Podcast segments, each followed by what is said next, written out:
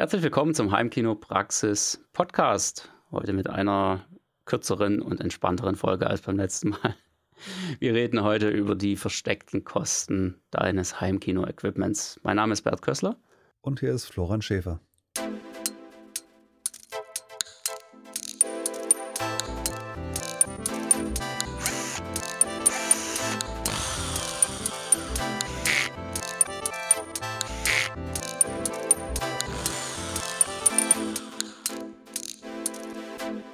Heimkinopraxis Podcast.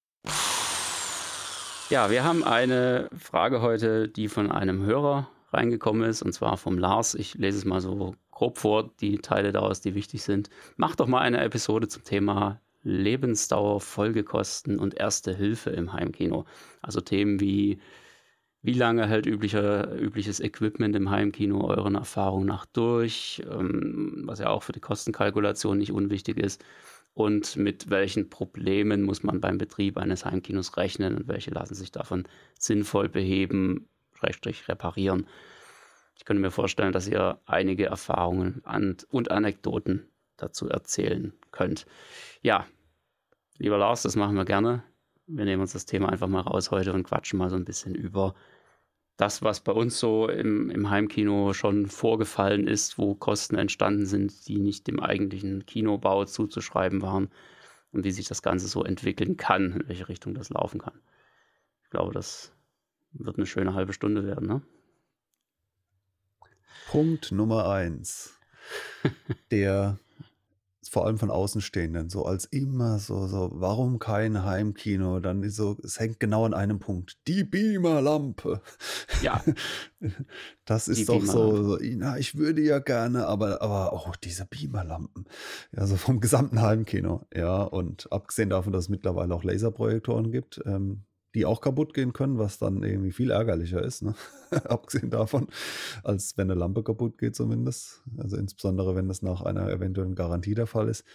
Ja, klar, Beamerlampe, die, was passiert mit denen Schlimmes? Die werden halt weniger hell mit der Zeit und irgendwann gehen sie dann auch ganz kaputt.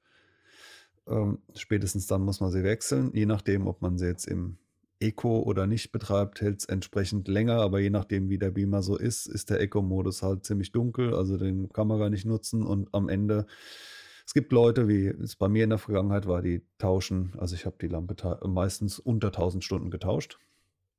Auch äh, dann ja gegen eine nicht, habe dieses Originalmodell identifiziert. Äh, und das Richtige, nachdem ich dann auch mal irgendwelche Gurken geschickt bekam, von wegen passt auch, äh, nee, nee, ähm, reingebaut und sprich, es hat mich dann jeweils nur so gut 100 Euro gekostet. Einmal 100, einmal 150. Ähm, und dann habe ich gedacht, ja, die, der, der Beamer, den ich da hatte, weil ich habe es ja kurz mal neun, hey, ähm, der ist nicht der allerhellste, äh, JVC X35 und bei 3,40 Meter Leinwandbreite, da ist es einfach mit Eco-Modus nicht mehr so schön. Und dann habe ich gedacht, dann in dem Fall, dann, dann du halt lieber 100, 200 Euro für eine Lampe aus äh, und ja, dann auch noch nicht mal jedes Jahr. Die hält ja dann doch eine ja. Weile, weil ich schaue keinen Fußball oder, oder Dauerfernsehen etc. Gaming, gibt, Gaming ist der Problem. Ja, Gaming, ja. Und es gibt Faktor auch andere Leute natürlich, die sagen, muss ich die jetzt wirklich tauschen? Hab 3000 Stunden und ich sehe fast gar nichts mehr. Und es flackert auch, aber muss ich die jetzt echt tauschen? Ja, ja also. Mal, mal ernsthaft, ist, den, ja. den, alten Beamer einfach aufheben, nicht verkaufen, sondern wenn der neue kommt, den alten aufheben, parallel installieren und dann fürs Gaming einfach den alten verwenden. könnte funktionieren. Dazu müsste ich erstmal mit Gaming ja. anfangen. Ja, das ist bei dir jetzt, glaube ich, eher nicht so, ja, aber. Nee. Bei, bei, denen, wo das reinzieht, ich weiß, wie das läuft, so, wenn du die Playstation einmal anmachst, da hast du ruckzuck fünf, sechs Stunden drauf. Könnte man machen. Ja, das, das ist, natürlich ein ähm, Kostenfaktor prinzipiell. also unter, ja, unter Instandhaltungskosten, das, das fällt, glaube ich, darunter jetzt so ein bisschen, ja, Heimkino-Instandhaltungskosten. Ähm, ist definitiv die Beamerlampe eines der großen Dinge, die man da definitiv als erstes berücksichtigen muss oder wo man sagt, okay, das. Äh, und das, das kann kommt, auch bis zu, weiß ich nicht, 400 Euro, so, also das kann schon mal über 300 zumindest kosten, so ein Lampenmodul. Jo. Also ist nicht zwingend ganz billig, aber ich finde trotzdem, dass der Punkt total überbewertet wird, weil da sprechen wir dann meistens von Beamern, die zum Beispiel 4000 Euro kosten mhm. oder noch mehr. Und dann wird halt tatsächlich nach drei Jahren 300 Euro investiert. Und nach fünf Jahren kommt der nächste Beamer für 5000 Euro. Und dann frage ich mich, was jetzt an dieser Lampe so teuer war.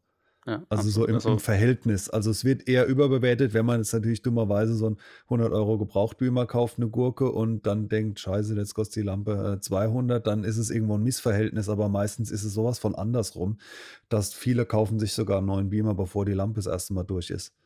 Also das, das muss man ein bisschen in Re Relation sehen, und, aber prinzipiell lässt sich das ja noch recht einfach äh, berechnen, ja. Ja, ähm, speziell dazu hatten wir auch schon, äh, ich meine, eine oder sogar zwei Folgen, ja, wo es um das Thema Beamer, Lampe generell oder, oder auch äh, Beamer und so weiter ging. Einfach mal ein bisschen zurückscrollen im, im Podcast, dürfte irgendwo so wahrscheinlich um die Folge 30 rum gewesen sein oder sowas. Mhm. Ähm, könnt ihr gerne, wenn euch das Thema interessiert, da mal reinschauen. Ja. Was gibt es sonst für Instandhaltungskosten? Äh, ich würde mal sagen, wenn mal was kaputt geht, ne? Das ist ja Instandhaltung. Aber ja. was geht denn groß kaputt? Also meistens ist es eher was Technisches, denke ich mal. Lautsprecher, Endstufe, ähm, irgendwie solche Komponenten, die können schon mal irgendwie abrauchen. Aber oft, wie bei vielen, ist es so, wenn es erstmal im eingeschwungenen Zustand ist, also so in der Statistik gibt es so typisches Verhalten, kaputt geht Peak am Anfang, entweder die Geräte waren halt Murks, dann gehen sie innerhalb von einem halben Jahr kaputt.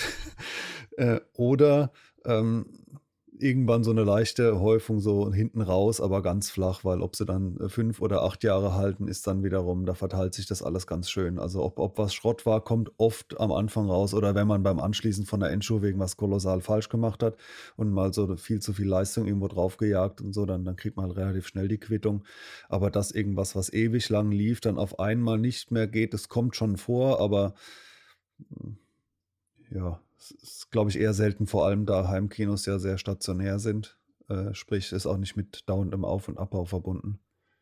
Ja, also kann, kann, schnell mal passieren. Ich glaube, was, äh, da, da, kommen dann so ein bisschen die, die Probleme der einzelnen Geräteklassen plus Hersteller irgendwo mit rein. Da, da kommen wir nachher nochmal dazu, was da alles so schiefgehen kann. Ja, Thema HDMI-Boards rauchen ab oder sowas in der Richtung. Also klar, es kann immer was Technisches kaputt gehen. Ähm, ja, letztendlich ist es dann halt immer die Frage, klar, lasse ich es jetzt reparieren oder wird es dann doch eher in Richtung von einem Neukauf rauslaufen und dann haut man das alte Ding halt weg oder stellt es irgendwie so bei eBay als Ersatzteillager rein, sowas in der Richtung. Das kommt immer so ein bisschen drauf an, wie man da auch selber, glaube ich, gestrickt ist und ähm, natürlich auch, wie alt das Gerät ist. Ja, lohnt sich das die, noch, das, das reparieren Angebot zu lassen? Des Reparaturservices. Absolut, ja. Wenn das halt wirklich dann heißt, okay, schick das Teil ein, kannst in sechs Wochen wieder damit rechnen und ähm, die Rechnung wird halt wahrscheinlich 500 Euro betragen, ja, bei einem AV-Receiver, der neu mal 700 gekostet hat. Ganz ehrlich, würde ich auch nicht mehr reparieren lassen. Das hat dann halt einfach nicht so wirklich einen Sinn und ähm, da muss man einfach ein bisschen, bisschen Mathe machen, ein bisschen gucken, welche Optionen habe ich und was kosten die jeweils, lohnt sich das noch oder lohnt sich das nicht und dann kann man das ziemlich schnell entscheiden. Tja, was haben wir sonst für Instandhaltungskosten? Ähm, ein Staubwedel, ja, ab, ab und zu mal ein Staubwedel. Da sind meine Kosten sehr gering, weil der ist leider ja. ein bisschen selten im Einsatz. ja, sollst du vielleicht mal wieder machen. Halt immer dann, wenn halt Besuch kommt. Aber was ich da spare. Ja. ja. Und dann vielleicht mal eine Flasche Spiritus. Also jetzt für, für alle, die das nicht kennen, ja, Lautsprecheroberflächen lassen sich häufig sehr gut mit äh, diesem klassischen Reinigungsspiritus da. Also nicht der extrem scharfe, sondern das, das milde Zeug hier, das mit dem Frosch drauf oder sowas. Ähm, kann man damit wunderbar reinigen. Ja, und einfach also richtig schön nicht, ja. Fettfinger weg und sowas, alles, was da so die Besucher drauf hinterlassen haben in den letzten Wochen. Ähm, funktioniert wunderbar und äh, verdunstet dann einfach sehr, sehr schnell und sollte im Normalfall komplett äh, fleckenfrei ähm, bleiben. Das sind so die, die, die Reinigungssachen, ja, schon ab und zu mal ein neuer Staubsaugerbeutel oder was weiß ich. Also das, ich denke, das sind alles so, äh, so Dinge, die sind völlig normal, die gehen irgendwo im Haushaltsbudget mit unter. Insofern ist es schwierig, das zu den Instandhaltungskosten zu zählen. Ja, sie sind da, es gibt sie, aber ist jetzt dann eigentlich auch ehrlich gesagt egal, um es mal so auszudrücken. Ne?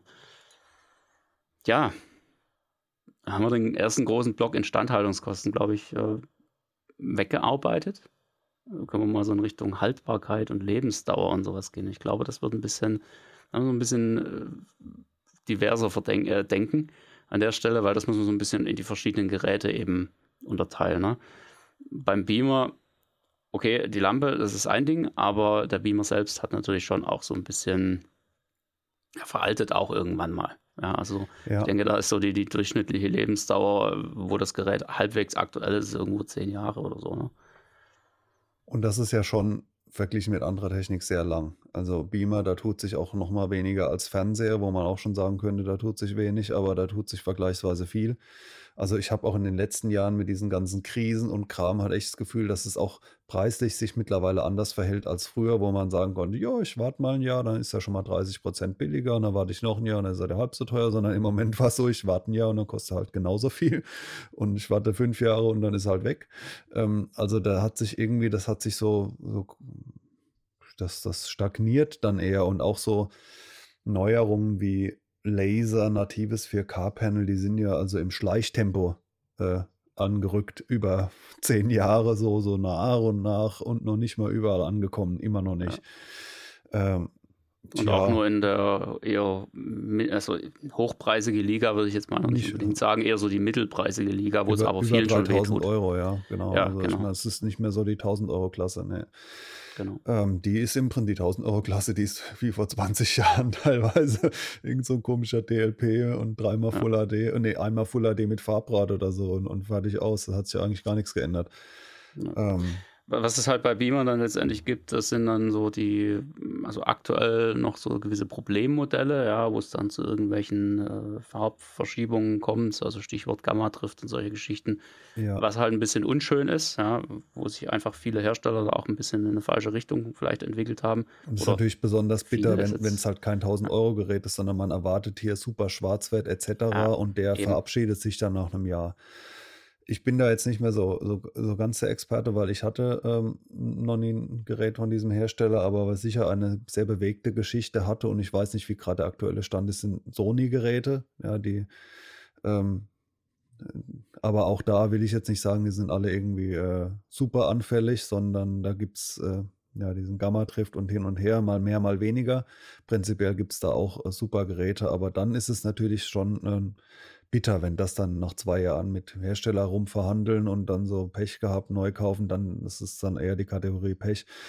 Wenn das alles nicht der Fall ist, dann würde ich sagen, ist Beamer auch was, was also zumindest mal länger als fünf Jahre irgendwo aktuell ist. Also tauschen müssen tut man dann natürlich immer noch nicht. Und es gibt auch Leute, die sehr bildaffin sind oder die vielleicht irgendwie mehr so kauffreudig sind, ich weiß es nicht, mehr Geld haben, die tatsächlich alle ein, zwei Jahre neuen Beamer kaufen. Und, und die sind natürlich anders und besser und da kann man mal was Neues ausprobieren. Aber aus meiner subjektiven Sicht ähm, ist das alles andere als nötig und ähm, für mich persönlich wäre es dann auch eher Geldverschwendung, das beim Beamer so häufig ja. zu, zu, machen. Das, das kann man natürlich und das heißt nicht, dass sich ja auch nichts tut, aber dann gehen natürlich die Kosten nach oben, wenn man hier immer im Ankauf-Verkauf ist. Das würde ich jetzt mal in Frage stellen. Ja. Ähm, weil diese Rechnung, die habe ich auch schon äh, in, in, dem Thema Kaufverhalten von Heimkino-Nutzern äh, äh, mal irgendwo so ein bisschen aufgeschlüsselt und es ist eigentlich gar nicht wirklich so extrem. Also außer natürlich, du machst jetzt wirklich technisch jedes Mal einen Sprung. Also du kommst von einem Einsteiger-Beamer über einen Mittelklasse-Beamer zu einem Profi-Beamer. Ja. Alle zwei Jahre so ein Wechsel, wenn, wenn du sowas machst, immer eine Preisklasse höher gehst, klar, dann kostet es immer irgendwas extra, das ist schon logisch. Aber angenommen, du würdest dich jetzt einfach immer in der 3000 Euro Klasse bewegen und willst einfach nur mit der aktuellen Technik mithalten, dann kaufst du dir alle zwei Jahre einen neuen Beamer aber dein alter Beamer ist ja dann auch nur zwei Jahre alt und damit kriegst du den gebraucht immer noch für einen Preis los, der, wo wir nicht mehr irgendwie über 300 Euro reden oder sowas, äh, so nach dem Motto, mein Beamer ist zehn Jahre alt, ich will noch 300 Euro dafür, sondern wo wir wirklich sagen können, okay, du kriegst den halt noch zu 60, 70 Prozent vom Neupreis los. Das heißt, dein Verlust in dem Sinne beschränkt sich eigentlich immer nur auf, auf diesen Wertverlust, den der Beamer in diesen zwei Jahren hatte. Und, und je nachdem natürlich, wie gut das Gerät halt weggeht. Manche gehen gebraucht besser weg, andere nicht so gut. Klar. Also und damit äh, zahlst du eigentlich gar nicht wirklich drauf. Ne? Besonders in Zeiten, wo die Preise nach oben gehen, ist da der Verkauf natürlich äh, Klar. nicht so schmerzhaft. Aber tendenziell das wird man natürlich mal schnell äh, trotzdem zumindest mal 1000 Euro los. Ne? Genau. Dann hast du halt keine, keine 80% Vernichtung. Genau, das ist ja, das, was ich, was ich meine. Wenn du über zehn Jahre hinweg äh, alle zwei Jahre nur einen Beamer kaufst, hast du am Ende wahrscheinlich auch nur 3000 Euro draufgezahlt. Nur eben einfach in kleineren Stückchen, aber du hattest immer ein neues Gerät.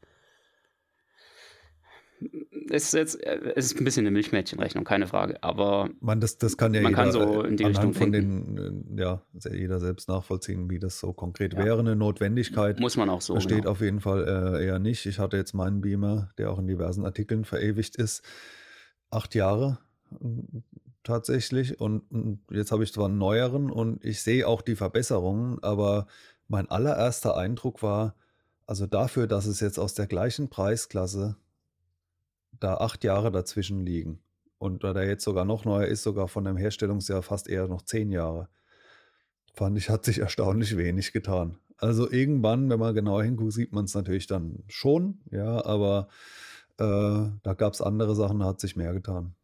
Aber du hast jetzt schon den Wechsel von Full HD auf UHD gemacht.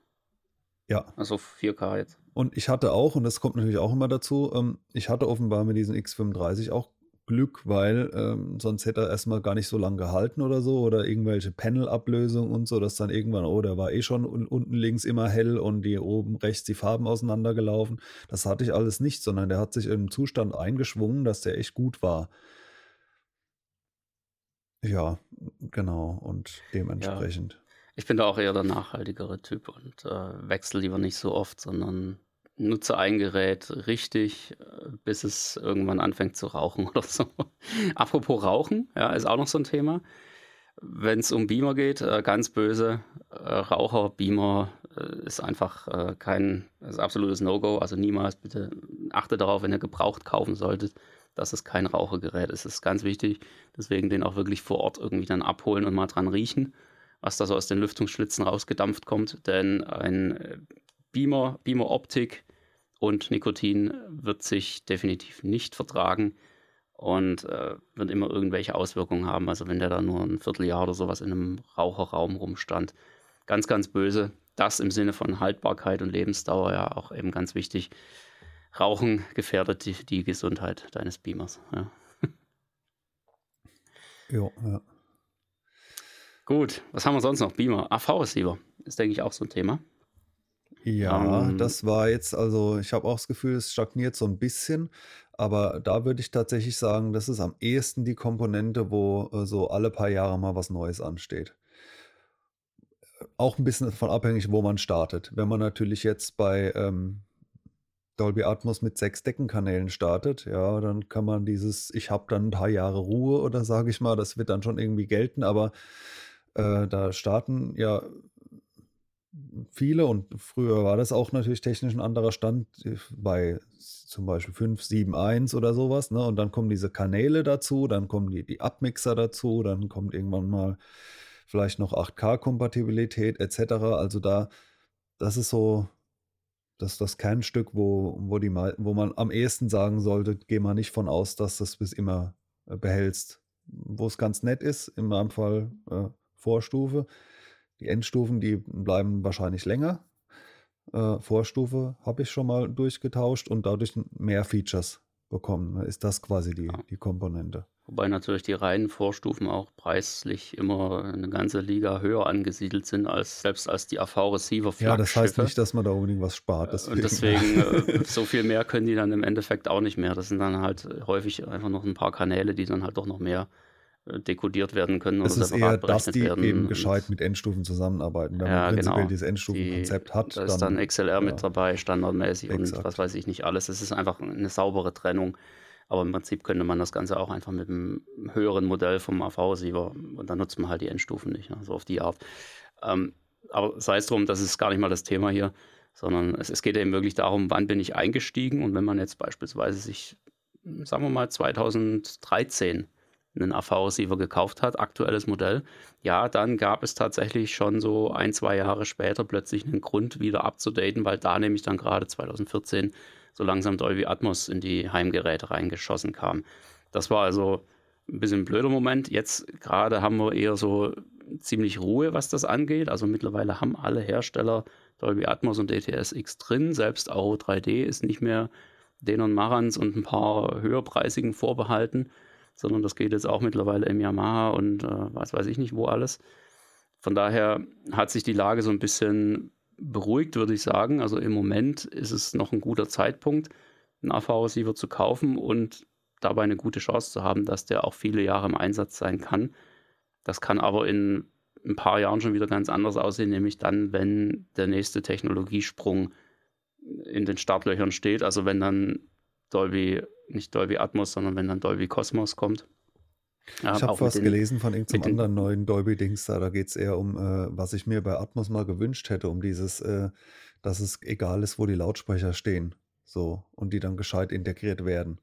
Ja, das ist doch wieder, das hört sich schon wieder nach so einem Marketing-Ding an. Naja, nee, ich meine, das ist, ist, ja prinzipiell schon möglich, aber so wie es jetzt erstmal angelegt ist, ist es halt ja. natürlich eine Sache für nehme eine Soundbar und zwei komische Lautsprecher, die sonst wo stehen. Also es ist jetzt ganz klar ja. im Moment nicht so das Thema für Heimkino, wo man das nicht hat. Es muss auch nicht sein, dass da neue Atmos oder Kanäle oder so kommen, sondern beim Receiver kann natürlich auch sein, ähm, besseres äh, Dirac, sonst was, Einmessung, diesen, das, ein Ab Abmixer und so weiter. Also äh, ja, das Audio-Processing halt. Da, da tut sich was, da kann sonst was kommen. Guter Punkt. Äh, vor dem Hintergrund, weil ja letztendlich, also gerade solche Einmesssysteme wie jetzt Dirac oder Dirac, wie ihr es aussprechen wollt, oder Odyssey mittlerweile ja auch quasi in einer externen Version kommen. Also sprich, man lässt das Ding auf einem PC oder sowas laufen und das Teil schaltet sich dann quasi aufs Gerät drauf und überträgt dann halt die Messungen da entsprechend. Ähm, das ist ja die, die etwas fortgeschrittenere Variante der Automatiken gegenüber den reinen AV-Receiver-Einmessungen, die halt so vom Gerät aus gemacht werden.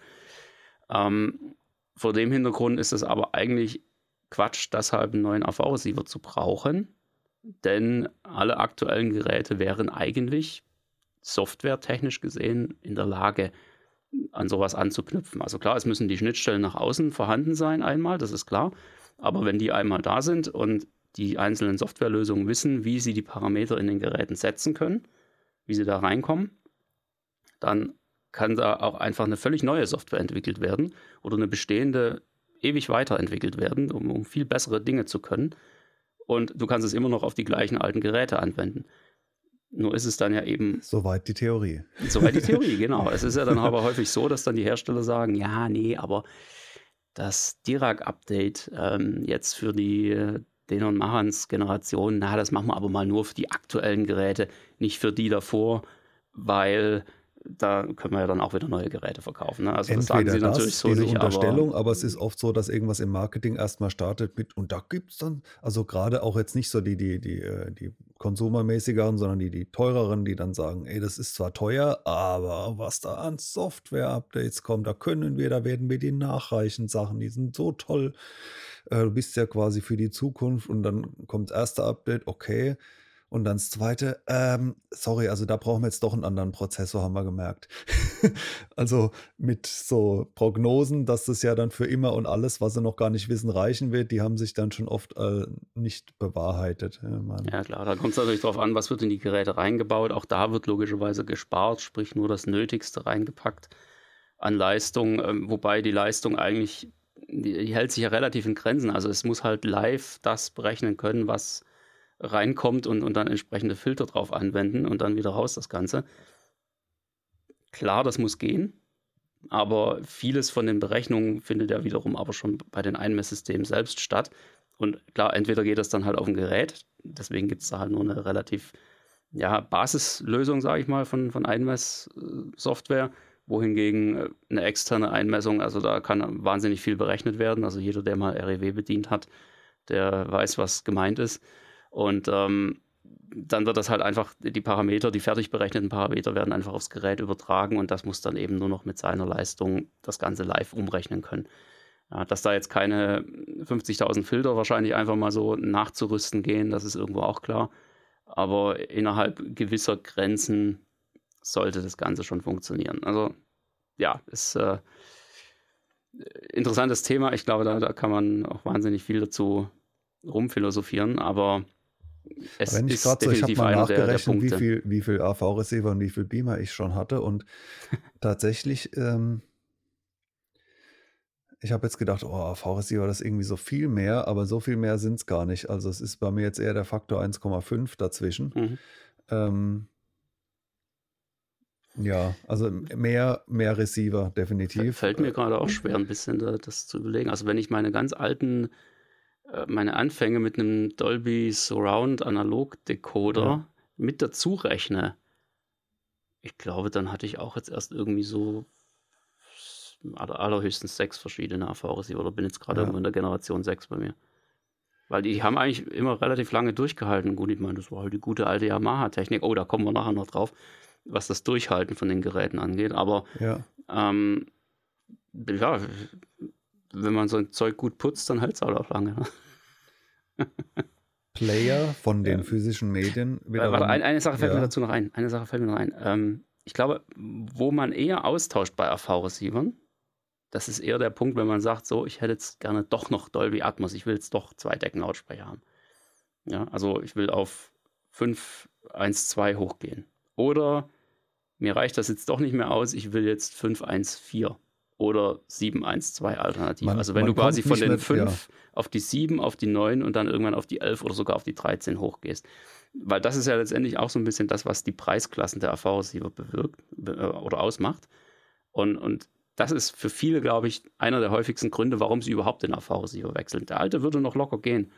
Aber Deswegen nee, wir wollen mehr Kanäle. Kommt es bei mir, kommt's mir auch so vor, als, als wäre das beim Beamer so viel weniger kritisch, wo ich jetzt beim Nachrichten feststelle, so viel weniger waren es gar nicht. Äh, weil das war nie mit so einem mehr oder weniger Zwang verbunden. Also so, ich will halt mehr Kanäle und dann geht es nicht anders, sondern Beamer war, ich könnte den schon noch ewig weiter nutzen, aber ich hätte gern mal das gleiche in besser. So, das also ist beim Beamer so zusammengefasst. Und, und beim AV-Receiver, wenn man dann auf Dolby Atmos geht und der das nicht kann, ja, was willst du dann machen? Aber du wolltest doch jetzt auch viermal so viele Pixel. Aber es ist. ja, ich weiß, was du meinst. Ja, also ich finde es. ja, es ist, ein, es ist ein anderes Thema schon so ein bisschen. Und, und bei, bei Playern von Scheiben auch man kann halt einfach eine DVD oder äh, eine Blu-ray nicht auf dem DVD-Player abspielen. Ja, da ja. ist dann auch, kommt man nicht drum herum, aber in dem Sinne, bei dir wahrscheinlich auch, gab es, ich weiß nicht, ob du noch mit VHS gestartet bist. Ähm, ja. Hatte ich zumindest mit dabei, ja auch, aber ansonsten gab es halt DVD, Blu-ray, UHD, das sind genau die drei Player. Ja. Nee, ich hatte sogar Nee, nee, stimmt nicht. Ich glaube, es war jeweils auch nur eins. Also ich habe immer nur bei diesen Generationen geupdatet, weil ich auch offenbar zumindest mit den jeweiligen Ansprüchen den richtigen gekauft habe. Da gibt es ja auch immer schon bessere, schlechtere, aber im Prinzip hat mir das dann jeweils gereicht. Ja. Ja, bei den Playern ist es tatsächlich so, dass es einfach immer so, so Generationen gibt. Jedes Mal, wenn halt eine neue Art von Speichermedium kommt, muss es auch wieder neue Player geben und dann muss eigentlich nicht mehr allzu viel passieren. Nee, stimmt, dann bleiben die Teile teilweise sehr lange mhm. aktuell da. Ja. Blu-ray-Player also, hatte ich erst, da gab es ja mal ganz viele so, so ein Billigding, so, so Samsung. Äh, ne, so diese, die dann so abheben und ja. erstmal zwei Minuten warten, bis da was kommt. Ja, wo du Angst da, hast, dass die, dass die Disk vorne rausgeschossen kommt und, und dir da bin ich Bein dann zum ersten Mal so. in die Luxusklasse Oppo eingestiegen noch oh, okay. äh, und habe dann auch, auch schon zu Blu-ray-Zeiten und den habe ich jetzt auch UHD, aber äh, genau, das war dann so. Ich glaube, ich hatte tatsächlich auch mehr Player als AV-Receiver in meinem Leben. Also wenn ich mal so überlege, ich hatte erst einen Mono-VHS-Recorder, Videorekorder hieß das damals noch. Dann hatte ich das ganze Ding in Stereo geholt für die äh, Kaufvideokassetten, ja, die, die ja einen Stereoton in der Regel drauf hatten und man damit ja auch Dolby Surround machen konnte. Das war so Mitte der 90er irgendwo. Dann hatte ich einen DVD-Player, dann hatte ich einen besseren DVD-Player, dann hatte ich einen Blu-ray-Player, dann ging der irgendwann kaputt, dann hatte ich noch einen Blu-ray-Player und jetzt habe ich einen UHD-Player. Also das war jetzt, glaube ich, irgendwie, ich habe jetzt nicht mitgezählt, irgendwie sieben oder sowas. Äh, ist dann doch schon eine ganze Menge Zeug, würde ich mal sagen. SACD, äh, SACD war da immer irgendwo mit drin. Das war auch so ein Thema. Ähm, Laserdisc ja, habe ich komplett ich sogar, weggelassen. Äh, zwei. ja, ich, ich jetzt auch. Nee, also es ist, da ist ja die Auswahl so dünn irgendwie. Oder gut, ich bin jetzt nicht mal ganz so drin, aber das, ja. Aber das ist halt letztendlich so genau das Ding bei den, bei den Playern. Ne? Man, man kauft sie halt, weil man irgendwas Bestimmtes wiedergeben will und äh, das, das ist es dann. Ja? Und äh, eher ist da ja so ein bisschen das Problem, dass manche Geräte da einfach Probleme haben, bestimmte Disks abzuspielen. Was heißt bestimmte? Auch eher unbestimmte. Also es laufen halt manche Disks einfach nicht so richtig. Ja, da, das sind, glaube ich, auch die, die Sony-Geräte eher so ein bisschen anfällig dafür. Ähm, wohingegen die dafür aber wiederum die ganzen Dateiformate viel besser abspielen können. Die ganzen MKVs und was weiß ich nicht alles, MP4s. Ja, die machen da viel weniger Probleme, wohingegen jetzt wiederum die, äh, die Panasonic Player beispielsweise ziemlich alles abspielen, was du an, an Disk reinschmeißt.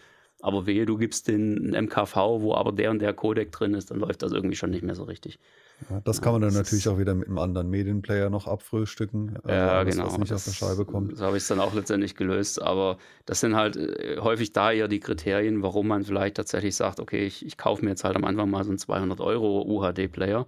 Aber man tauscht ihn dann doch nach ein, zwei Jahren spätestens wieder aus, weil einen das einfach nervt, dass das blöde Teil da irgendwie äh, ja, die ganze Zeit äh, jede zweite Disk nicht so richtig darstellen kann. Also das ist. Und was da natürlich auch noch reinkommt, das, das trifft übrigens auch auf die AV-Receiver zu, ist dann vielleicht noch so das Thema HDMI-Boards, die auch gerne mal kaputt gehen können. Ja. Muss man vielleicht ein bisschen vorsichtig sein. Also ich empfehle es zumindest, wenn man seine, wenn man Geräte hat, die da eventuell bekannt sind für so gewisse Anfälligkeiten, steckt nicht das HDMI-Kabel um, solange die Geräte eingeschaltet sind, am besten sogar komplett vom Saft drin und dann umstecken, weil diese, dieses HDMI einstecken, man sieht das häufig auch, wenn es nicht ganz so hell ist, da funkt es auch mal ein bisschen, ja. Ich glaube, das macht bei vielen HDMI-Boards irgendwo, das ist so der Auslöser, ja, dass da sind nicht gescheit abbraucht. abgesichert, weil man kann ja. es schon so konstruieren, aber da gibt es ein paar Geschichten, kenne ich auch von genau, Geräten, und, die... Hm. Und komischerweise sind da ja wirklich einige Hersteller dafür bekannt, dass diese Probleme eher mal auftreten und dann plötzlich das HDMI-Board entweder ganz verreckt oder zumindest halt einzelne Anschlüsse nicht mehr gehen. Und das kann natürlich auch bei einem Player wiederum passieren. Ja, und, da ist dann ähm, gut, wenn man so viele Eingänge hat, weil dann hat man noch ein bisschen Redundanz. ja, stimmt, vorkommen. aber ist irgendwie auch nicht so prickelnd. Ne? Das ist irgendwie so, wie wenn du halt irgendwie einen Finger abgesägt hast. Ne? Das zerfehlt dir halt trotzdem auch wenn du ja noch neun andere hast. Ne? Also, ja, auch nicht, wenn du sonst immer mit dem anderen Finger in der Nase gebohrt hast. Ja, genau. Weiß jetzt ja. nicht, ob das ein blöder Vergleich ist. Aber Wahrscheinlich. In, in dem Fall fiel mir mal kein Autovergleich. Ja. Wir, jetzt kommen wir noch zu einer technischen Hauptkomponente, die zumindest in meinem Fall die langlebigste war. Und zwar Lautsprecher äh, bin ich tatsächlich noch bei Generation 2. Schön. Da, da habe ich allerdings auch als erstes für damalige Verhältnisse am tiefsten in die Tasche gegriffen. So Vokallautsprecher als äh, Schüler noch. Ja, das war wirklich so das Ersparte so ungefähr. Ja. Und die sind dermaßen gut. Also zum Beispiel hier oben an meinem PC-Arbeitsplatz sind die zwei Rears immer noch im Einsatz und die anderen wurden dann sonst wo weitergegeben, verkauft. Ähm, aber die haben es sehr lange gemacht und äh, nächste Generation jetzt sind die Eigenbau, die auch schon seit äh, vielen, seit genauso lang. Also es ist etwa jeweils zehn Jahre so ungefähr im Einsatz. Ähm, zum, auch weil ich da relativ, ähm, ja, was ist relativ äh, hochwertig da äh, agiert habe, also hoch, hochwertiges äh, Zeug angeschafft oder gebaut habe. Und vielleicht war auch dann die Schwelle sehr hoch, das auszutauschen, muss man auch einfach sagen. Es ist nicht wirklich nötig, weil wenn man mehr Kanäle macht, dann macht man von den gleichen halt noch ein paar dazu. Das gibt man irgendwo. Und natürlich ist das dann auch doppelt bitter, wenn man dann sagt, so, das war jetzt alles nix, ich mache das gleiche in besser und dann diesen ganzen Berg Lautsprecher zu tauschen. Ich glaube, das ist, also da legt man sich am ehesten fest, im Guten oder im Schlechten. Ja. Und, und, und reitet das dann, egal wie es ist. Es muss halt dann gut sein. Das ist, glaube ich, so ein Thema, wo man äh, sehr starke Unterschiede zwischen Anfängern und fortgeschrittenen Heimkinobesitzern ähm, sieht. Weil als Anfänger, da weißt du noch nicht so richtig, was du kaufen sollst. Und dann fängst du oft vielleicht auch erstmal mit ein paar Stereo-Lautsprecher an, ergänzt dann um den Center und um Surround und später vielleicht noch mehr. Und da entsteht häufig so ein, so ein Mischmasch am Anfang. Das war bei mir auch so. Ich hatte dann irgendwie Yamaha Regallautsprecher und dann habe ich irgendeine Billigmarke als Center und Surround dazugenommen. Hauptsache man hat mal. Ne? und, und später hast du auch gemerkt, ja, die taugen irgendwie nichts. Dann hast du da auch nochmal ausgetauscht bist dann auf eine andere Marke gekommen, hast dann wiederum später deine Frontlautsprecher auch zu dieser Marke gewechselt. Also bei mir könnte ich da schon gar nicht wirklich von Generationen reden. Ähm, wobei ich dann aber später relativ lange wirklich bei einem Set geblieben bin und dann erst dazu übergegangen bin, wirklich immer alles komplett zu wechseln. Gut, das ist jetzt, okay, ich bin da jetzt auch nicht irgendwie ein Musterbeispiel dafür. Das, bei mir geht es halt auch so ein bisschen mehr darum, da einfach mal verschiedene Dinge kennenzulernen. Deshalb wird er auch mal ausgetauscht, ähm, ohne dass es eigentlich notwendig wäre. Aber auf der anderen Seite, ja, du hast irgendwo, denke ich, einen relativ geringen Bedarf, wirklich einen konkreten Bedarf bei Lautsprechern wirklich auszutauschen. Weil die Dinger halten halt einfach. Ja, das ist klar, was, was kann kaputt gehen. Die Weichen können kaputt gehen. Passiert aber aus meiner Erfahrung relativ selten. dass da überhaupt irgendwas an der Elektronik wirklich abraucht. Also wenn dann, wenn du halt einfach mal völlig übertrieben hast. Ne? Oder alternativ, sie können rein vom Material her irgendwann nachgeben. Also die ein häufiger Fehler ist, dass dann irgendwie die, die Sicken irgendwann spröde werden oder so. Dann halt die das eigentlich auch eher Bewegung bei, bei Materialien, die ganz früher im Einsatz waren. Ja, also genau. diese, diese Kunststoffhaltbarkeit, die ist auch ganz weit nach oben gegangen. Was auch noch bei alter Technik prinzipiell passieren kann, ist, dass Kondensatoren austrocknen. Die sind auch in so einer Frequenzweiche mal drin. Aber sofern die Lautsprecher nicht eh Schrott sind, kann man die auch reparieren. Dann tauscht man halt ein Chassis oder man macht sogar nur die Sicke neu. Auch selbst das geht oder die Frequenzweiche und dann geht es weiter. Wenn es ein Lautsprecher ist, der über 100 Euro wert ist, dann, dann lohnt sich das meistens schon.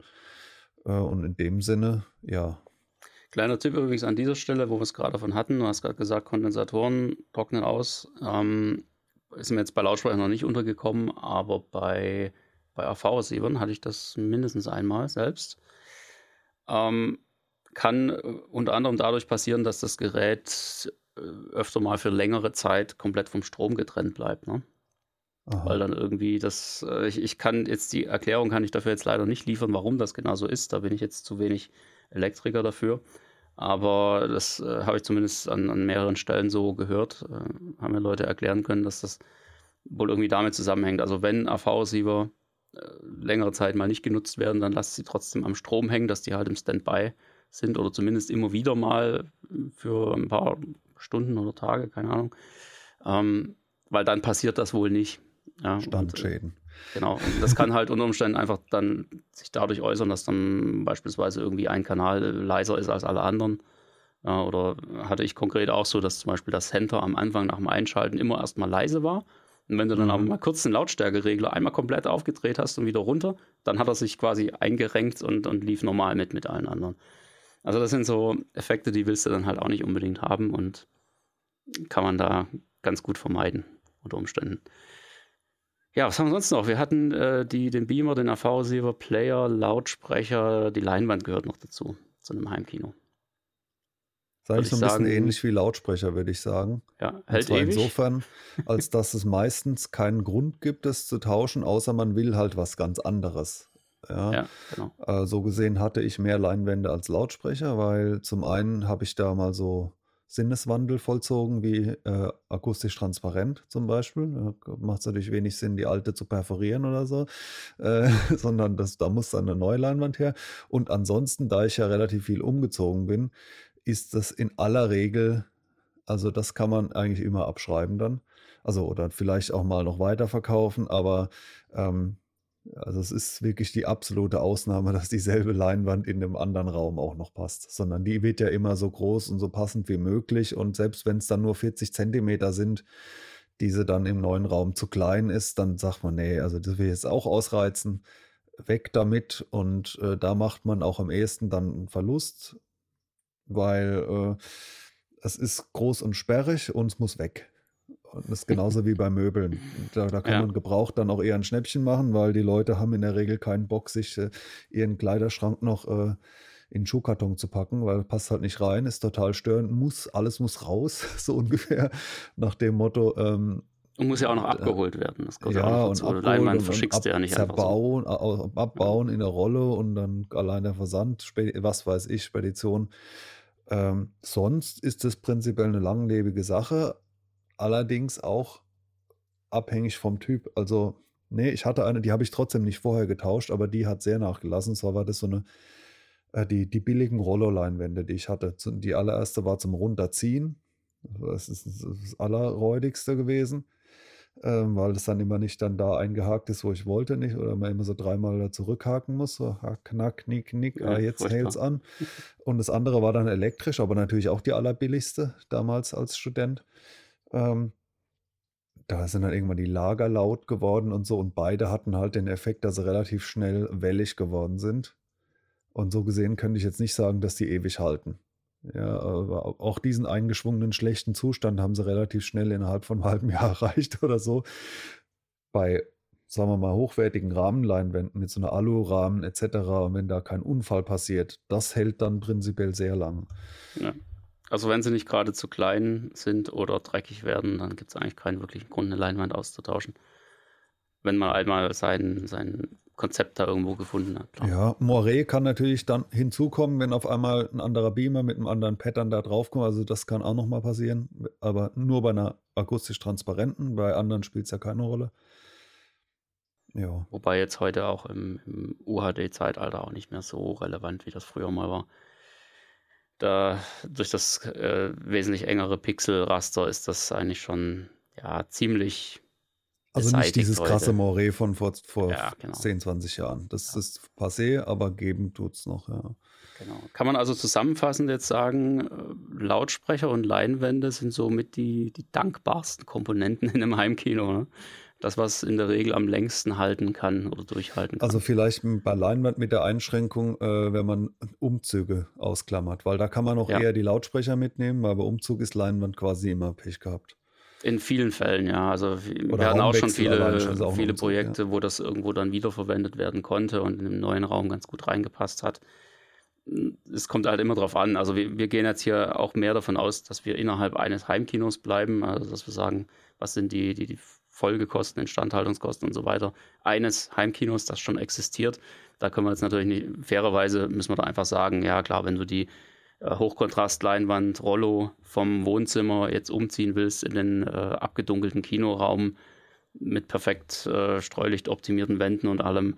Ähm, das ist natürlich, äh, logischerweise kommt dann eine neue Leinwand zum Einsatz, wenn man es vernünftig machen will. Also das wäre jetzt unfair zu sagen, eine Leinwand musst du genauso oft ersetzen. Das ist halt Dann wären eher quasi, Fall. wenn man unbedingt einen Sieger haben will, wäre es der Lautsprecher. Wenn der gescheit ja, genau. ausgewählt genau. ist. Auch der kann natürlich im Wohnzimmer hässlich aussehen oder so, aber prinzipiell würde ich sagen, fährt man mit guten Lautsprechern, dass da noch am längsten. Mir fällt noch eine, eine Anekdote ein, äh, die, die, schön so psychologische Fehlschlüsse äh, offenbart. Da war ich mal, der, als ich noch in der Medizintechnik war im Krankenhaus, da sagte eine Krankenpflegerin so, wo ich da neue Geräte so vorgestellt habe und äh, sagte, ja, also wissen Sie, wir haben jetzt zum Beispiel noch von meinem mhm. damaligen Arbeitgeberhersteller, wir haben noch ganz alte Geräte von vor 30 Jahren.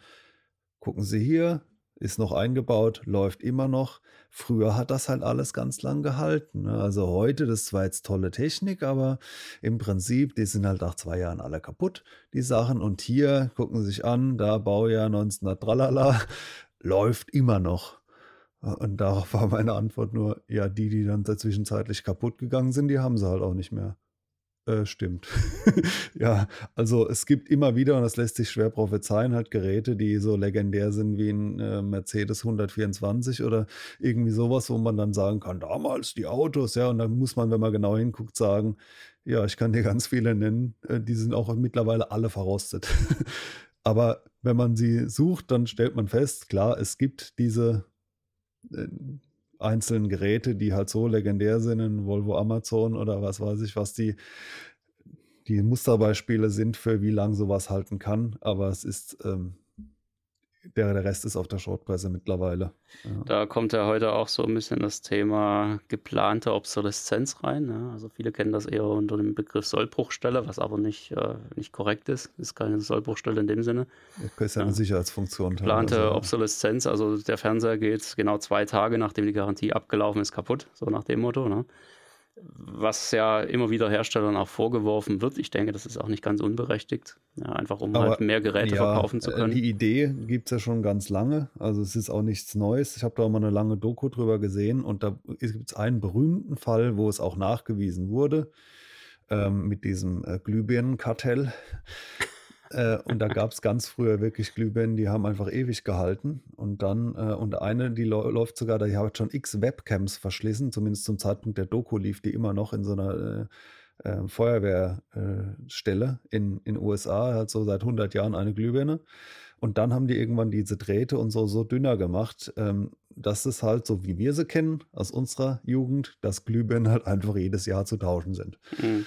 Da ließ sich das auch gut konstruieren. Also inwiefern man wirklich ja also beim Drucker war da noch so ein Thema, wo das so diskutiert wurde und so. Aber ich glaube, es lässt sich einfach auch nicht in jedem Gerät gleichermaßen implementieren, weil du willst natürlich als Hersteller vermeiden, dass es dann noch früher kaputt geht.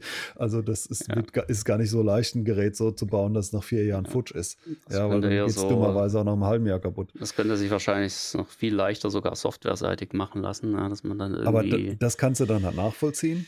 Ja, es ist immer die Frage, wenn das mal kompiliert ist, klar, kannst du dekompilieren und so weiter. Das ähm, kann äh, schwierig sein. Äh, vor allem, du musst ja dann wirklich einen haben, der sich durch diesen Code dann durchfrisst und dann wirklich diese Stelle findet, die dann irgendwie sagt, so, äh, mit einer Wahrscheinlichkeit von äh, 2%, wenn das Gerät genau in diesem Betriebszeitraum ist, geht bitte die linke Hälfte vom Display auf schwarz. Also, so als auf die Art. Kann man also, machen, aber da muss man dann aber, höllisch aufpassen, mh. dass dann keiner irgendwie da der Whistleblower wird oder sowas. Ne? Ja, genau, das ja. ist halt, da musst du halt deine eigenen Leute dann kaufen. Ne? das wird irgendwann dann doch wieder schwierig. genau. Ja, aber du hast schon recht, äh, früher war alles, äh, waren die Geräte besser. Ne? Das, was von früher noch lebt, war langlebiger. Ist definitiv so. Und, und der Rest halt nicht. Kommen wir mal so ein bisschen noch zum Thema Betriebskosten. Das äh, ist ja auch so eine Sache, die man nicht vergessen darf und die jetzt hier auch perfekt ins Thema reinpasst. Ähm, ja, was kostet eigentlich so ein Heimkino pro Filmvorstellung, die man da laufen lässt? Ich habe das mal irgendwann durchgerechnet bei mir. Ähm, muss, muss jeder für sich definitiv individuell berechnen, weil das hängt ja auch sehr stark davon ab, äh, was hat man für eine Technik, ähm, was zieht die so an, an Leistungen ja, und, und alle möglichen Sachen. Ähm, ich bin irgendwo so auf zwei bis drei Euro pro Film gekommen, in etwa. Ja, Exklusive Filmmaterial. Nee, alles reingerechnet. Also ich habe tatsächlich jetzt irgendwie die, die Leihgebühr für die Videothek gerechnet. Also die damals noch Videothek. Ja, ja, jetzt Moment. Es kommt drauf an. Ach so, zehn Leute damals bei, schauen den Film und geben dir alle noch Geld. Das, nee, nee, auch nicht. Das, das so, so habe ich es gar nicht gerechnet. Also rein, was wirklich der, dass der Film laufen kann, ja. egal wie viele zugucken, so habe ich es gerechnet. Okay. Ähm, bei Videothek war das tatsächlich noch ein bisschen schwierig, weil da hast du ja im Prinzip den Film, wenn du heute geholt hast und morgen zurückgebracht hast, waren das ja häufig schon zwei Tage. Weil es, es gab, also ich, ja, zumindest in meiner Gegend gab es keine Kalendertage, Tage genau, es gab keine 24-Stunden-Videotheken ja. in dem Sinne, sondern ja, das ging irgendwie. Gehabt, ja, ja habe ich immer ein bisschen gehasst, ehrlich gesagt, aber naja, okay. Ähm, jetzt mittlerweile ist das Ganze ja schon seit vielen, vielen Jahren bei mir auf, auf Versandvideothek umgestiegen und mhm. ähm, da kann man das relativ gut umrechnen, weil du einfach gucken kannst, wie viele Filme pro Monat bekomme ich durch den Postversand quasi durchgeschleust und, und kann sie dann ja. auch entsprechend schnell angucken. Also da auch äh, einen sehr, sehr interessanten Artikel dazu, wie man sich das zurechtdrehen kann, dass man das richtige Verleihpaket nimmt, um dann eben möglichst viele Filme für den Monatsbetrag auszukosten sozusagen. Ja, und, und da komme ich auf, auf wesentlich geringere Werte jetzt als bei klassischen Videotheken damals. Also ich bin da irgendwo noch so bei 1,50 pro Film, wenn es einen Monat richtig gut läuft. Ähm, aber so oder so war der Film selbst schon immer der größte Kostenpunkt letztendlich. Was ich jetzt nicht reingerechnet habe, war irgendwie, wenn ich eine Blu-ray kaufe. Das kannst du ja schlecht rechnen, weil das kommt ja letztendlich darauf an, wie oft du diesen Film gucken wirst, ja, solange du ihn besitzt. Naja, ne? gut. Ne? Das ist also Aber, 10 also Euro, da musst ja du den Film fünfmal Video, gucken. Ne? Videobuster und auch sehr intensiv und ich komme da eigentlich eher auf 2,50 pro Film, sodass diese vier Filme im Monat dann doch. Äh, genau, wie gesagt, kommt, naja, kommt also komplett aus wundert mich nicht, wie du, wie du den, den Rest für 50 Cent oder 1 Euro ähm, oder 1,50 Ist ganz einfach. Ich, ich habe das mal irgendwann so durchgerechnet, was es letztendlich an Strom kostet. Mhm. Und das ist jetzt nicht so viel. Also es, ich kann mir gut vorstellen, dass es jetzt bei ja, Heimkinos, wo du halt. Ich habe jetzt halt kein DWA drin, keine 8 Subwoofer und sowas. Das, ja, das macht auch nicht viel Unterschied. Ja, ja, wobei es, ist, es zieht natürlich auf Dauer schon mehr. Und wenn du jeden Tag einen Film guckst, macht das natürlich schon in der Summe was aus und du wirst irgendwo ja, an deiner Jahresabrechnung merken. Ja. Genau, aber wenn du das halt runterrechnest, mehr, ja. genau, wenn du das runterrechnest, ich habe jetzt irgendwie 300 Filme dieses Jahr geguckt, ja, lass mal irgendeine so Zahl nehmen, für schon wirkliche Profi-Heimkino-Besitzer und du rechnest dann deine 200 Kilowattstunden, die du halt mehr verbraucht hast, wahrscheinlich um auf den Film, dann kommst du halt irgendwo so bei ein paar Cent raus. Also das sind dann irgendwo 10 Cent oder so, was dich der Strom für einen Film vielleicht noch das kostet. skaliert auf jeden Fall mit dem Film, das ist ja noch genau. nachvollziehbar. Ja, genau. So, und was dann halt noch reinkommt, ist irgendwie so ein Päckchen Mikrowellen-Popcorn oder was weiß ich. Ja, und, und eine Flasche Cola oder so. Ja, je nachdem, wie viele Gäste du dann da hast. würde ich sagen, das ist, sagen wir, wenn wir jetzt wissen, wie, wie teuer ein das Hobby ist, so kannst du sagen, das wird ja, sonst essen. Ich, ich sehe das halt so, ich würde das Popcorn und die Cola möglicherweise nicht konsumieren, wenn ich keinen Film gucken würde. So sehe ich das. Da würde ich mich jetzt nicht aufs Sofa setzen und sagen, oh geil, Popcorn. Ja, würde ich was anderes nehmen dafür wahrscheinlich, aber ist egal. Also kann, kann jeder für sich rechnen, wie er will, weil manche brauchen halt was zwischen den Zähnen und andere nicht. Von daher ist es komplett individuell, aber man kann sich gut durchrechnen. Man muss halt einfach nur schauen, dass man alles berücksichtigt. Ja, und da ist es eigentlich wirklich human, finde ich, an den Betriebskosten. Wenn man es vergleicht mit ja, anderen Dingen, die man tun könnte in seiner Freizeit. Ja. Das Wie ist immer Beispiel, die Frage, ne? was, was mache ich sonst? Dann würde ich halt anfangen mit, äh, keine Ahnung, ähm, Pferdewetten, Koma saufen oder was man halt dann sonst macht abends. Ja, und das wird dann ruckzuck teurer. oder oder man, man verprasst es halt einfach. Ja, ja, die Frage ist letztendlich natürlich auch wieder, wie oft wird es genutzt und, und man rechnet sich dann gewissermaßen. Ne? Also die klassische Amortisationsrechnung kann man natürlich das auch fürs ich noch am ehesten, Das ist das Bittere, wenn man sich halt ja. verschätzt und sagt so Heimkino, Heimkino und dann, es gibt ja die Leute auch, das kann man, in die Zukunft kann man halt leider auch äh, schlecht schauen und dann, dann ist es dann da und dann äh, ist der, der, wie oft wird es genutzt? Auch so einmal im Monat ja, oder so, genau. dann ist es natürlich irgendwie traurig, aber umgekehrt, den Fall haben wir jetzt ja auch konkret ein paar Mal, gibt es halt auch die, die die sagen, äh, ich habe mein Schwimmbad im Keller abgerissen und das ist dann nochmal eine, eine, eine äh, andere Hausnummer. Ja, genau. haben, also im ja. Heimkino muss man oft nutzen, sonst amortisiert sich nicht. Das muss man ganz klar dazu sagen. Also ich habe dann auch in Vorbereitung auf diese Folge mal ein bisschen im, im Kopfrechnen gemacht, äh, ganz, habe da ganz anders gerechnet. Und zwar mir jetzt einfach mal gedacht, Stromkosten spielen pro Film eher keine Rolle oder eine, eine sehr geringe. Auch wenn natürlich da schon ein paar hundert Watt durchfließen, aber das, das, da kommen jetzt nicht so die Kosten mehr raus, wenn ich einen, einen Raum mit der Heizung Heizung anmacht, äh, ist es noch was, ist genauso, ist noch mehr. Naja, ähm, und zwar habe ich gedacht, wenn ich jetzt das Hobby beenden würde und den Kram verkaufen würde, würde ich noch einen Teil des Geldes wieder zurückbekommen, aber der sicher größere Teil, der, der wäre halt abgeschrieben. Ne? Also natürlich von den Wandverkleidungen angefangen, über das es halt einfach viel weniger wert ist. Und wenn ich jetzt mal rechne, die letzten zehn Jahre, was ich da so reingesteckt habe und davon abziehe, was ich vielleicht davon kriegen würde, also sagen wir mal, ich würde ein Drittel des Geldes nochmal äh, wieder bekommen, ja, so dann bin ich so ganz grob, und das ist auch individuell, aber da wisst ihr, was jetzt bei mir die, Rechnungsgrundlage ist, dann ähm, hätte ich in den letzten zehn Jahren 10.000 Euro für ausgegeben. So an mhm. Hardware, ja. ja. Die rechne ich jetzt, in, und die gilt es dann im Prinzip umzurechnen auf pro Monat und pro Film. Und dann äh, komme ich da so grob auf 100 Euro im Monat. Ähm, und dann ist die Frage, auf wie viele Filme und, und wie viel diese Filme, also wenn ich die Filme noch dazu rechne, ich bin auch eher wenig, ich meine, das ist auch noch ein Faktor, wie viel Blu-Rays oder UHD-Scheiben man kauft, das mache ich eher wenig, das, da kann man es nochmal definitiv nochmal 100 Euro hochtreiben, ohne Probleme, sondern ich bin auch viel am Leihen, auch mal am Kaufen, auch mal am Streamen, aber ich habe jetzt mal 20 Euro für draufgeschlagen pro Monat. Und dann komme ich ähm, pro Film in meinem Fall so auf 15 Euro. Mhm. Aber du hast ja jetzt das Heimkino mit reingerechnet. Genau, also das war. Genau, es ging also um Betriebskosten, genau. Ach so, also Hobbykosten insgesamt, genau, du hast die, die ja, Hobbykostenrechnung okay. Nee, gemacht. dann, dann wäre es ja. jetzt eher, also wenn, wenn ich sage, ich, ich lasse das Heimkino rumstehen versus ich benutze es, ja, und dann zählt zu benutzen vielleicht schon auch das Kaufen von Anschauungsmaterial, dann wäre ich dann eher, ja, nee, dann, dann kommt man unter 5 genau. Euro. Und du ja, hast halt ähm, jetzt wirklich das ziemlich gut eigentlich aufgezeigt, wie die Anzahl oder die, die, die Häufigkeit der Nutzung des Heimkinos da reinspielt. Dann würdest du das Ganze jetzt nur einmal im Monat eben nutzen, das ist ein absoluter Extremfall, ja. dann würde dich halt die Vorstellung 100 Euro kosten. Nee, ich bin von zwei Filmen pro Woche ausgegangen. Genau, und, und wenn du so rechnest, dann kommst du auf das und wenn du aber auf sechs Filme pro Woche hochrechnest, dann hast du ja wieder eine ganz andere Zahl und Deswegen habe ich das so ein bisschen bei, getrennt. Wenn du bei Netflix äh, alles anschaust, was die haben, wie billig das dann ist, genau. dann wird es halt irgendwann immer unrealistisch. In ja, Fall, absolut. Genau. Das macht natürlich Aber ein, ein Faktor, also ich glaube auch, dass also der das Argument, was oft gebracht wird, wenn ich stattdessen ins Kino gehen würde, das, das wäre so viel teurer.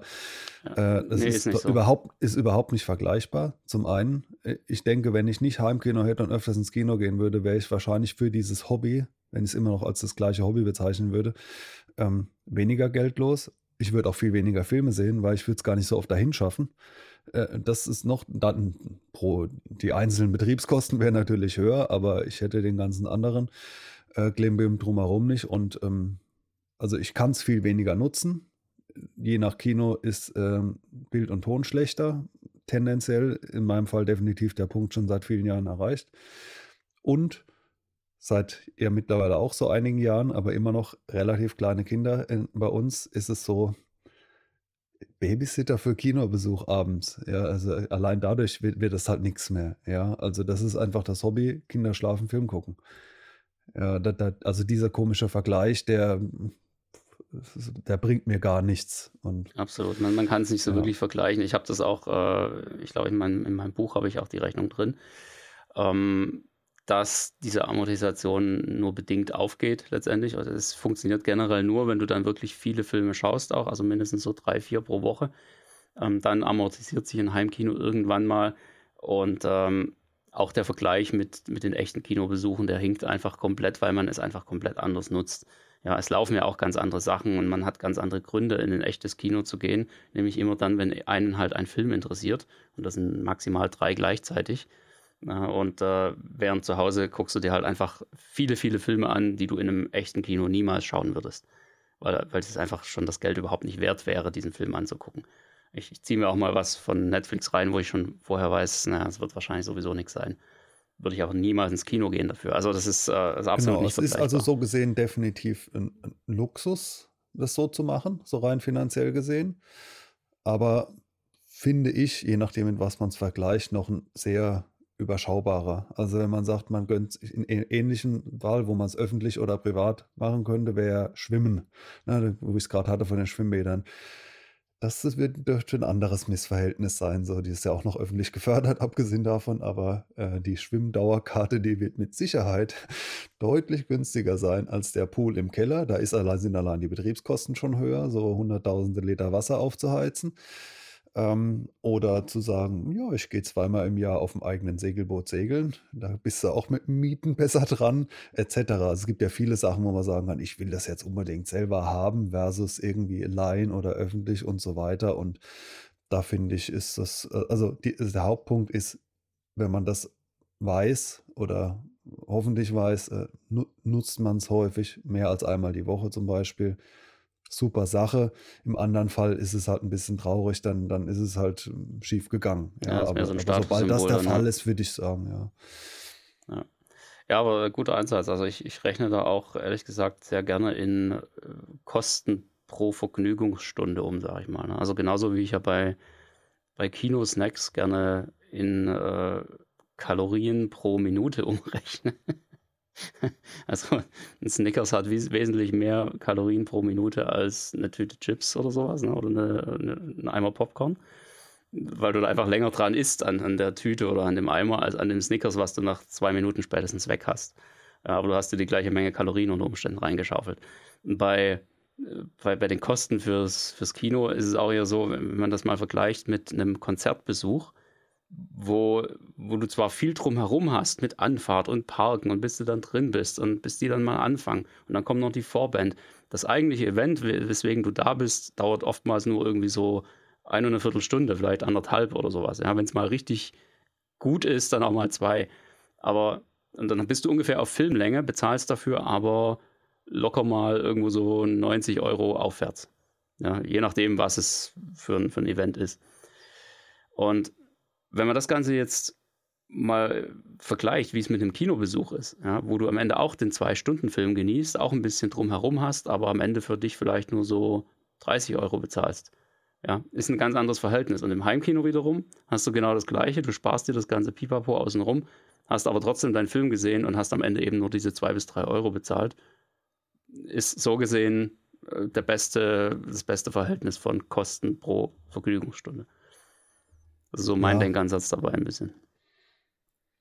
Also ich und glaube. Die, die, die, Zeit drumherum, also das sind ja eher Negativkosten so für, für mich. Ne? Also wenn ich jetzt, ich meine, klar, im, im, im Echtkino sieht man halt die Filme dann auch früher und neuer und es ist so gesehen auf definitiv ein Aufpreiswert, aber wenn man jetzt nicht direkt in der gleichen Straße wohnt, ja, wie das Kino ist oder so, sondern in unserem Fall müssten wir da irgendwie erstmal hinfahren und parken und da hast du quasi schon mal drumherum mindestens eine Stunde drauf versus äh, Beamer an.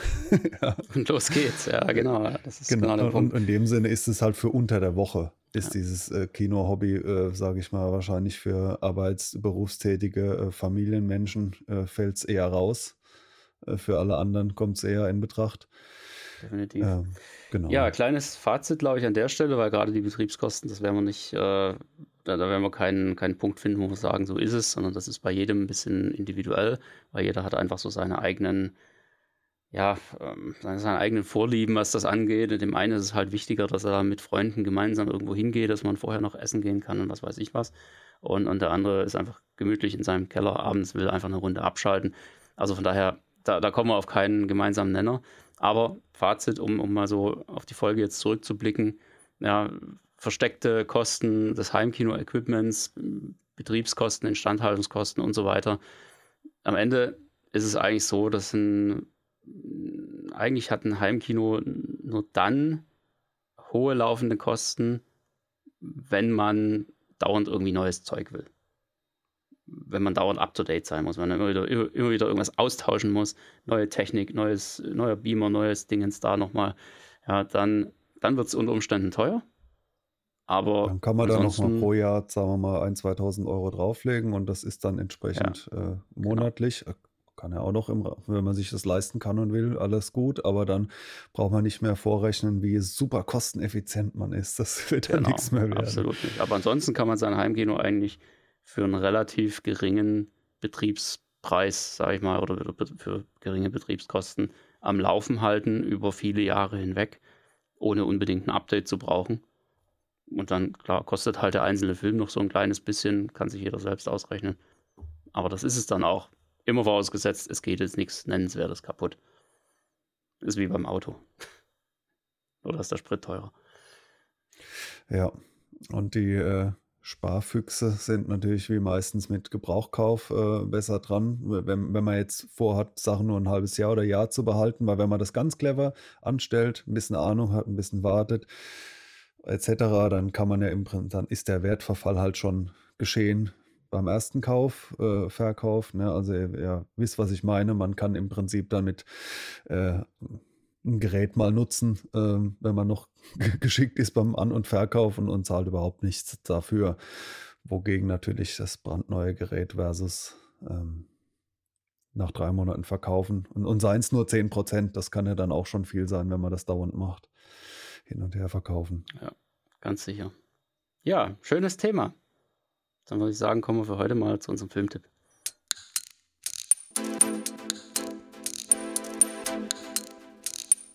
Der Heimkinopraxis Filmtipp. So, ich bin glaube ich wieder dran. Ich habe was rausgesucht, den habe ich neulich mal gesehen, auch irgendwo im Streaming. Ich meine, es war auch mal wieder Amazon Prime. Ein isländischer Film. Island, das war diese etwas größere Insel da irgendwo ganz weit oben, da noch hinter Irland. Nordeuropa. ja, es ist schon, immer schon seltsam, dass es noch zu Europa gehört. Ja, oder? ist schon fast auf einem anderen Kontinent drüben. Das ist, glaube ich, näher an, an so. Grönland dran. Äh, ich denke auch, das ist doch bei Australien ja. oder so. Nee, das ist was anderes. Ja, aber trotzdem ist es noch Europa. Und Island ist ja eigentlich die grünere Insel, während Grönland ja, Grönland, ja. Grönland, äh, eigentlich die ja. weißere Insel ist, also die eisigere Insel, die das eigentliche ist, Eisland. Ja. Ähm, naja, okay. So, so viel zu Geografie für heute. Ähm, ich möchte einen Film empfehlen, klassischer, ich will jetzt nicht sagen TV-Film, es ist schon ein Kinofilm, aber halt nicht so eine typische Hollywood-Produktion. Ähm, aus Island, in Island, gespielt von isländischen Schauspielern in einer isländischen äh, Kleinstadt. Da gibt es, glaube ich, auch nicht viel anderes. Ich wollte gerade sagen, welche Großstadt. Reykjavik. Ja, ja genau, Punkt. Ist wenigstens das richtige Land getroffen. Punkt und Ende, genau. Ja. Und ähm, das ist einfach eine, eine super schöne, schwarzhumorige und sehr, sehr bissige äh, Drama-Komödie. Es geht um den Film Under the Tree. Wenigstens einen englischen Titel haben sie dann gemacht. Aber ich glaube, die wollten einfach das Isländisch niemandem antun. Von 2017, also auch nicht so alt. Ähm, geht einfach darum, um so ein paar Nachbarn in so einer Reihenhaussiedlung. Und äh, der eine hat halt einen großen Baum in seinem Garten und äh, macht damit einen Schatten beim anderen in den Garten rein. Und deswegen kann sich die Frau da nicht richtig sonnen. Und viel Sonne haben die ja sowieso nicht da oben in Island. Ja, und deswegen ist das ähm, alles ein bisschen Grund für einen kleinen Nachbarschaftsstreit, den die da vom Zaun brechen. Und der entwickelt sich auf äußerst witzige Art und Weise. Irgendwie geht es dann gar nicht mehr so wirklich um den Baum, nicht allzu viel zumindest, sondern es werden immer wieder irgendwelche Intrigen aufgedeckt. Ja, der eine hat dann, dann doch noch was mit der Nachbarin und äh, dies und das und jenes. Jeder hat so ein bisschen, wie sagt man, Dreck am Stecken oder ja, Leiche im Keller. Dreckige Leiche im Keller. Eine dreckige Leiche im Keller, genau. Und, und es, es entwickelt sich. Genau, ja. ja, absolut. Es entwickelt sich sehr, sehr schön. Auch die Haustiere werden da auf äußerst amüsante Weise teilweise mit einbezogen. Und äh, ja, ich, ich fand mich einfach äh, bestens unterhalten für diese, ich weiß gar nicht, anderthalb Stunden, ein bisschen mehr, glaube ich sogar. Ähm, das äh, ziehe ich vielen deutschen Filmen an der Stelle tatsächlich vor. Wir haben es mal wieder so in Nordeuropa, da hatten wir ja schon öfter mal, dass da sehr, sehr schöne Sachen herkommen. Sehr empfehlenswert, Under the Tree 2017. Mhm. Einfach mal angucken, lohnt sich definitiv mehr, als zum x-ten Mal wieder irgendeinen so Blockbuster reinzuziehen, den man sowieso schon auswendig kennt. Ja. Kanntest du noch gesehen, nicht, kannst du nichts sagen. Ja, genau. auch, aber ja, der ist dann auch entsprechend vorgegangen. Ja, genau. Kurzer und knackiger Filmtipp, viel mehr verrate ich nicht. Schaut ihn euch an. Ja, Gut. dann war wieder eine schöne Folge. Lasst uns gerne ein paar schöne Kommentare da und wir hören uns ansonsten allerspätestens in zwei Wochen wieder. Bis dahin macht's gut. Macht's gut, tschüss.